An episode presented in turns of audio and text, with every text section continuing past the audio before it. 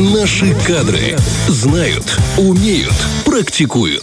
Буквально недавно были опубликованы результаты э, исследования в общемирового по поводу употребления алкоголя на душу населения, ну или спирта, я не знаю, как бы правильно.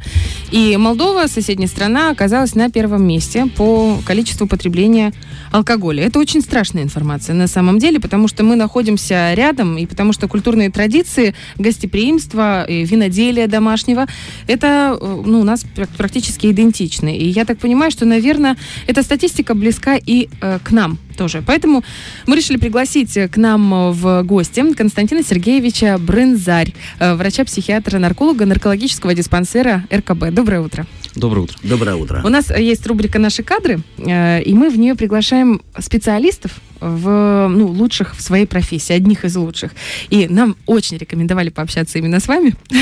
Спасибо. Потому что вы замечательный нарколог. Кто такой нарколог? Расскажите, пожалуйста. Это специалист по зависимостям, да, то есть это врач, который занимается вопросами, связанными с употреблением человеком ну, каких-либо наркотических, психоактивных веществ, и в том числе алкоголя но некоторые люди, не скажу, что многие, но некоторые люди почему-то путают э, понятие врача-нарколога и врача, который подает наркоз. Э, а, это, да, да, это ну, не, не часто, слава богу, но, угу. но бывает такое, что вот в практике встречаешься и глубоко, глубоко убеждены, скажем так, в этом. Вот. Ну, конечно, потом а, объясняешь человеку, что это абсолютно разные понятия, разные направления, в принципе, в медицине. Именно к вам приходят люди, которые страдают зависимостями, и вы их лечите? Да, да. Медикаментозно да. или э, по-разному? Эм, ну, конечно, нужно к лечению подходить комплексно угу. и включать и медикаментозную терапию, и психотерапию, да, и э, периодически человек должен принимать поддерживающую противорецидивную терапию. И тогда это в, в купе, да, да, ну, конечно, дает больший результат. Константин так. Сергеевич, а вот что такое сама зависимость в современном понимании этого слова «зависимость»? Э, ну, зависимость э, или синдром зависимости, да, как э, он еще по-другому называется, синдром патологического влечения. То есть это один из основных синдромов, наряду с синдромом отмены или абстинентным синдромом. Вот это два синдрома основных в наркологии. Ну, из самого названия, да, становится понятно, что синдром патологического влечения – это что-то вот такое чрезмерное и ну, что-то нездоровое, скажем так. То, что оно нездоровое, понятно, но очень часто люди говорят, ой, да я разочек там, да я там что, что я много там, например, пью, да я все так, и я так. Когда это становится зависимостью? Э, очень сложно э, уловить вот этот момент, да, то есть, э, конечно, это все сугубо индивидуально, и, эм, скажем так, вот это вот ну, тонкая нить, да, которую вот, э, ну, практически невозможно уловить, когда человек действительно переходит из грань. стадии, mm-hmm. да, переходит эту грань и все-таки вот уже, скажем так, погружается полностью в эту проблему э, и становится зависимым. Э, как правило, опять же, э, очень много зависимостей, да, и алкогольная, и наркотическая, и э, пищевая, и игровая сахар зависимость. Это То тоже есть, наркотик, конечно, и это тоже зависимость. Конечно, да. И к вам можно прийти полечиться от зависимости к сладкому, а, меня ну, просто тянет. Сложный, сложный вопрос. Все-таки мы больше, конечно, занимаемся проблемами, связанными с алкоголизмом и наркоманией. Вот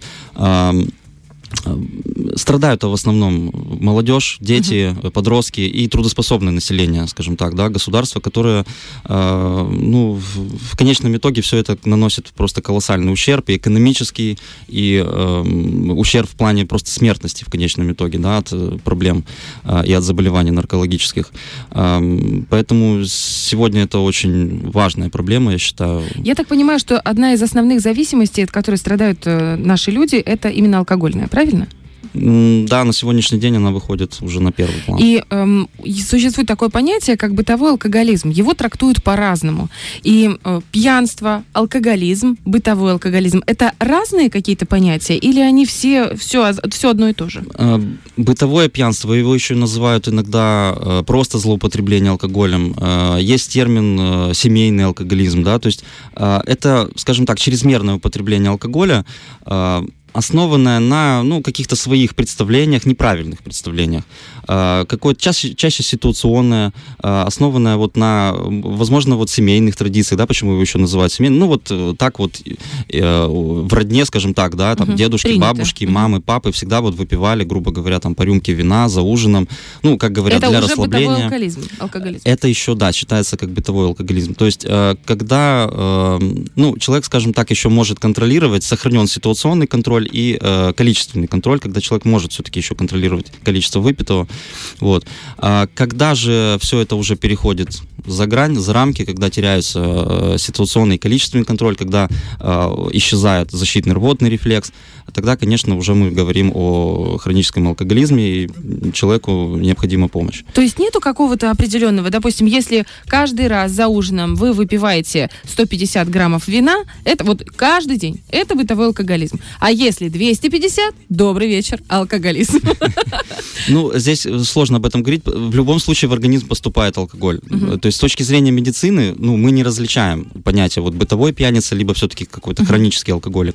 То есть алкоголь э, поступает в организм, алкоголь для человека это яд, в любом случае яд, не, неважно Даже в каком чуть-чуть, количестве. даже и- Да, да, то есть это в любом случае яд, который приводит к разрушению всех органов и систем постепенно, но приводит и в первую очередь к центральной нервной системе, периферической нервной системе, с развитием э, энцефалопатии, токсических полинейропатий и так Как это далее. работает? Вот как, как же говорят, бокал вина красного полезен, сухого красного вина. И вообще, как это, ну, поступает алкоголь в... Я понимаю, вы же улыбаетесь, добрый вечер, да, полезен, не очень Ну, как говорят, полезен. для здоровья. Да, для здоровья. Очень много говорят, это в Да. нашей культуре. Это вот, да, выпьем за здоровье. За здоровье. Да, за Да, здоровье. убьем себя за здоровье. Вот так это можно еще иначе Ну, это неправильно. Это неправильно, И по да. поводу красного вина это тоже неправда. Неправда. Как это? Вот, допустим, выпивает человек... э, Это какой-то- этиловый, на выходе все равно получается этиловый спирт. Этиловый спирт для организма яд, потому что природа никогда не задумывала, в принципе, что человек когда-то изобретет, а потом начнет еще и употреблять этот Даже когда нет похмелья. Простите, я как будто... Если нет похмелья, это я- значит, э, ваш организм еще ну, вырабатывает достаточное количество ферментов, которые успевают и способны расщепить э, алкоголь. Пожалуйста, добавьте еще слово «поздравляю».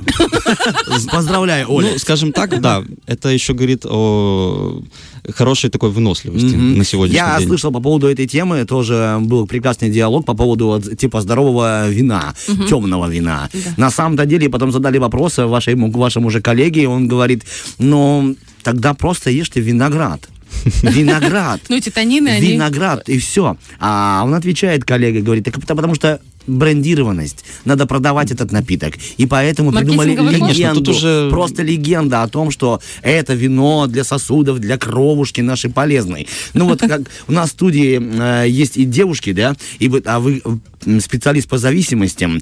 Правда ли, что м, у женщин хуже вот эта зависимость от алкоголизма, что То есть мы быстрее попадаем ними под влияние. работать, да, и помочь де- девушкам будет тяжелее. как мужчины, так и женщины в равной степени они Да? подвержены. зави- Тут вопросов не должно быть. То есть все болеют, и мужчины, и женщины. Но да, в силу того, что у женщин э, есть дефицит, недостаток, скажем так, определенных ферментов, которые участвуют как раз вот в метаболизме алкоголя, ну, в теории можно сказать, да, о том, что зависимость может развиться несколько быстрее. Но это не значит, что там э, не нужно заниматься лечением, да, женщинам, не нужно заниматься, э, ну, и мужчинам, и женщинам, не нужно, и э, там ставить на женщине какой-то крест, да, в плане там перспектив и так далее. Нет, конечно, э, заниматься нужно, э, к- нужно как можно скорее все-таки понять, что есть проблема, и уже Как заняться понять, решением. что есть проблема? Потому что я слышала про такой тест, который, может быть, э, можно задать типа себе.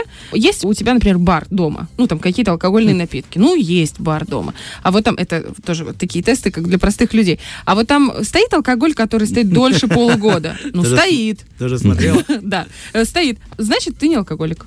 Ну, я такая думаю, может быть, просто человек не пьет этот алкоголь, может, он не по-крепкому. Это, это рабочий тест или это такая чепуха? Ну, мне сложно сказать, мы, не, мы, мы таким, такими тестами не, ну, как, не, не используем в своей мгм. практике, поэтому... А какие Эм, используете? Как, оп- как человеку определить, диагностировать у себя? Ну, ну что, ну у меня есть, допустим, дома там бочка вина. У нас же практически у каждого есть. Ну почему нет там стаканчик вина? Я же не три стакана. Я же это так. Я не про себя, если что. Я просто три так три.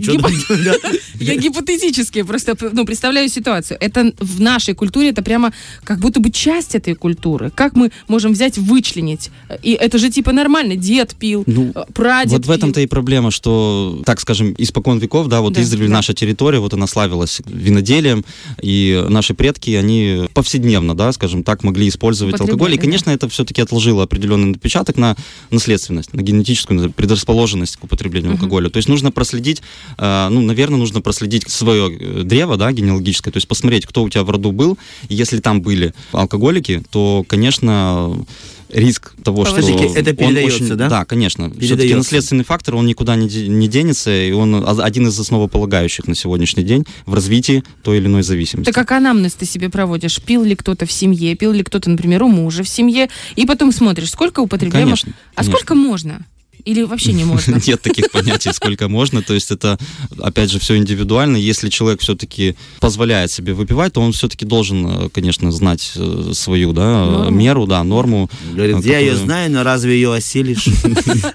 У меня папа говорил всегда, Оля, у каждого человека, ну, такой тоже, он не был медиком, он говорит, у каждого человека есть своя бочка, в которую он вливает алкоголь в течение всей жизни. И эта бочка, когда переполняется, ну, все, ты как бы погибаешь. А, говорит, надо так, если уж так получается, что ты употребляешь алкогольные напитки, те или иные, по праздникам, например, нужно такое количество их употреблять, чтобы твоя бочка никогда не наполнилась. И вот это, вот Ну, этот- вот доля, этот образ, доля правды есть в этих словах, конечно. Ну, Да. папа, а тебе говорил об объемах этой бочки? Надо просто уточнить. Бочки-то разные могут быть, да. У каждого это понятие индивидуально. Э, Хорошо, какие факторы э, влияют на развитие и силу зависимости конкретного человека? Есть такое Ну, какая-то? вот мы говорили уже, да, про генетический факт, наследственный, да, ну, да, к сожалению, никуда не деться от него, он все-таки один из главных факторов. Это мы говорим о генотипе, да, но Мгм. есть и фенотип, то есть никто этого тоже А нет. это То есть окружение, то, что Ага. нас окружает, друзья, родственники, коллеги, везде, то есть та среда, где находится человек. И, как правило, э, огромную часть времени находится, да. Э, Поэтому, если там присутствует алкоголь, то риск того, то ну, рано или поздно все-таки он будет вовлечен э, в употребление того или иного вещества или алкоголя. Сейчас вообще очень сложно пред- вот представить, вот собираются люди, очень мало компаний, хотя э, увеличивается их количество, Мгм. где без алкоголя. Но э, тоже еще ме- момент такой с пивом, допустим, все говорят, ой, да что там пиво, слабоалкогольный напиток. Но я слышала, что именно пиво, через пиво и приходят к м, алкоголизму, потому что когда-то ты выпиваешь определенное количество пива, тебе уже не хватает этого алкоголя, ты переходишь на более крепкий. Это правда? Э, Да, отчасти да, потому что в любом случае, опять же, повторюсь, это этиловый спирт, да, то есть он попадает в организм и со временем, конечно, вызывает зависимость. А Многие говорят о безалкогольном пиве, но безалкогольное пиво, опять же, это провоцирующий напиток, скажем так, он больше провоцирует на употребление. То есть в организм попадает, да, э, безалкогольное пиво, мозг не понимает, что происходит, вроде бы как бы вкус есть, а эффектов нет, Мгм. тех, Мгм. которые по идее человек хотел получить. И это провоцирует на употребление уже конкретно спиртных напитков, алкогольных. Э, Поэтому, конечно, пивной алкоголизм, он на сегодняшний день, э, его вообще, в принципе, по некоторым новым классификациям выделяют в отдельный алкоголизм. То есть есть обычно у нас какой выделяют? Это водочный, э, винный и коньячный, теперь еще и пивной. Я То даже есть, не знала об этой классификации. Интересно. То есть есть те, кто конкретно по водке? Да, кто... да, да. Ну и смешанные, естественно. Ну, и там- есть э, объединяющие в себя да, смешанные. А вот, э, извини, Олечка, вот кодировка, или ты хочешь А я хочу, можно очень да, до кодировки? Э, Мы все время говорим зависимость, зависимость. Организм попадает в зависимость. Как происходит этот механизм? Что щелкает в организме? Что хочется, да. Там печень говорит, еще хочу. Или мозг. Как это Нет, ну вообще это сложно, это сложный биофизический, биохимический процесс. То есть это, эм, ну, когда, скажем так, этиловый спирт уже встраивается на какие-то такие этапы, да, которые, ну, мы не видим это глазами, не можем услышать это. Э, то есть э, это реально сложный, очень сложный биохимический процесс, и человек не понимает, когда это происходит. Ну, там то есть он впрыскиваются в кровь какие-то гормоны, которые да- дарят что-то? Нет, И- сам этиловый спирт уже становится своего рода гормоном, понимаете? То есть Ага. организм без этилового спирта просто, просто не может функционировать. частью нас э, становится этот... Да, э, да. Ну, если грубо так, да, то можно сказать и говорят же, что наш организм сам вырабатывает какое-то количество этилового спирта. Эндогенный этиловый спирт у нас всегда присутствует. В небольшом, в незначительном количестве. Но это не та концентрация, которая способна вызвать зависимость, да? Поэтому...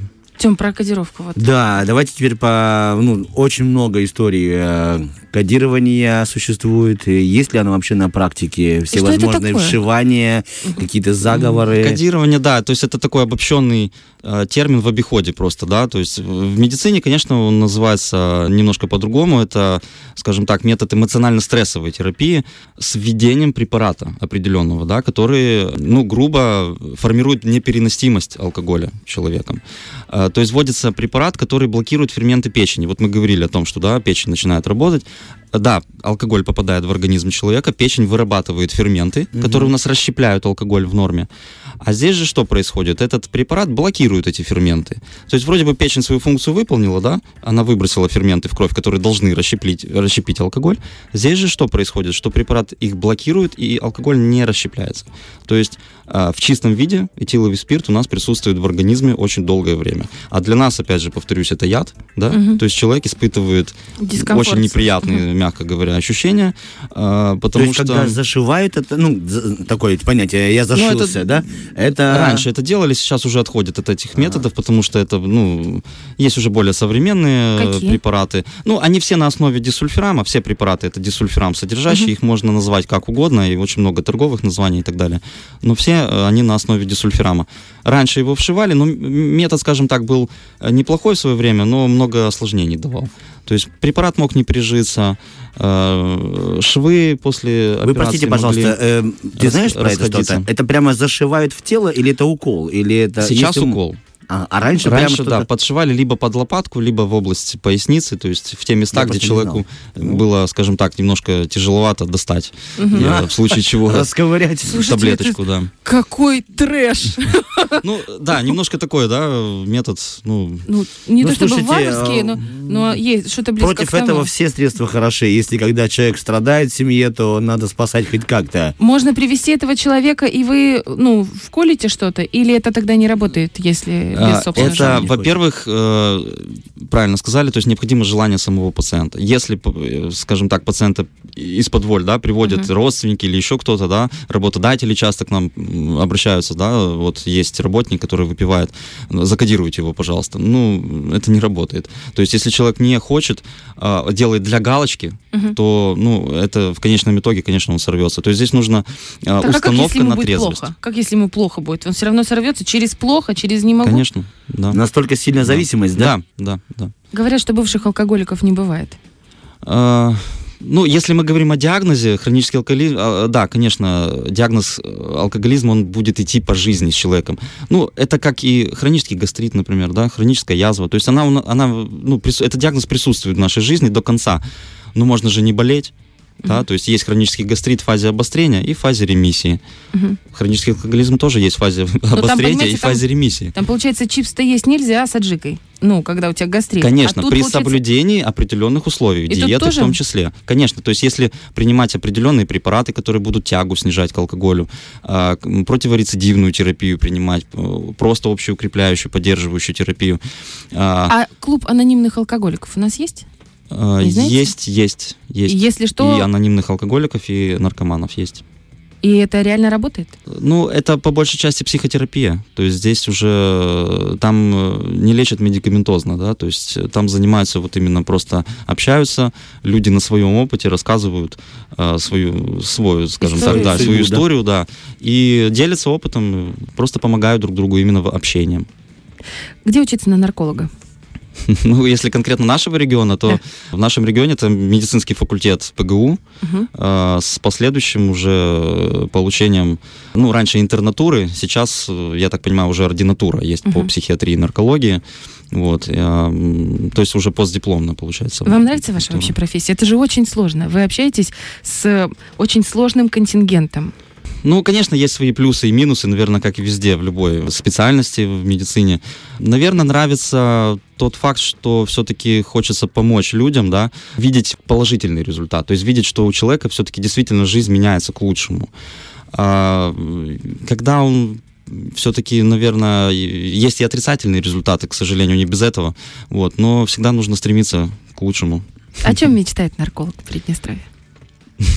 Сложный вопрос, конечно, но, наверное, все-таки, чтобы поменьше у нас работы было. Поменьше работы, чтобы люди стали немножечко, ну, что ли, мудрее в этом плане и, и стали больше все-таки заботиться, прежде всего, о своем здоровье, и физическом, и психическом здоровье. И тогда, наверное, общество наше со временем станет здоровее, а мир чуточку светлее. Огромное спасибо вам большое. спасибо. Вам Спасибо, большое пригласили. спасибо. Вам большое спасибо за очень ценную информацию. А вам всем, радиослушателям, советуем сегодня поднять бокал воды за С здоровье. лимоном, теплый. С лимончиком. У нас в гостях был Константин Сергеевич Брынзарь, врач-психиатр-нарколог наркологического диспансера РКБ.